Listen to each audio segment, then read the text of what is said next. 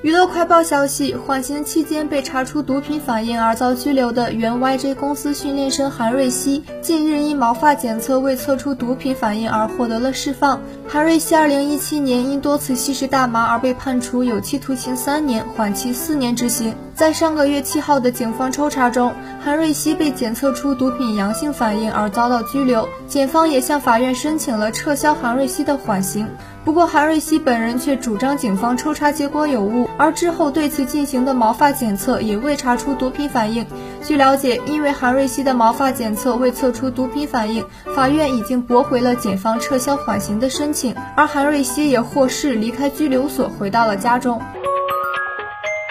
近日，广东佛山市民陆先生的手机号竟与热播剧《三十而已》剧中出现的主角手机撞号，每日收到数百个陌生来电和短信，给他带来了诸多不便。有律师表示，该剧制作方等方面侵犯了陆先生的隐私，应当承担侵权责任。目前，该剧网络播放平台表示已收到《三十而已》剧组发来的相关片段的新介质，将尽快替换相关画面。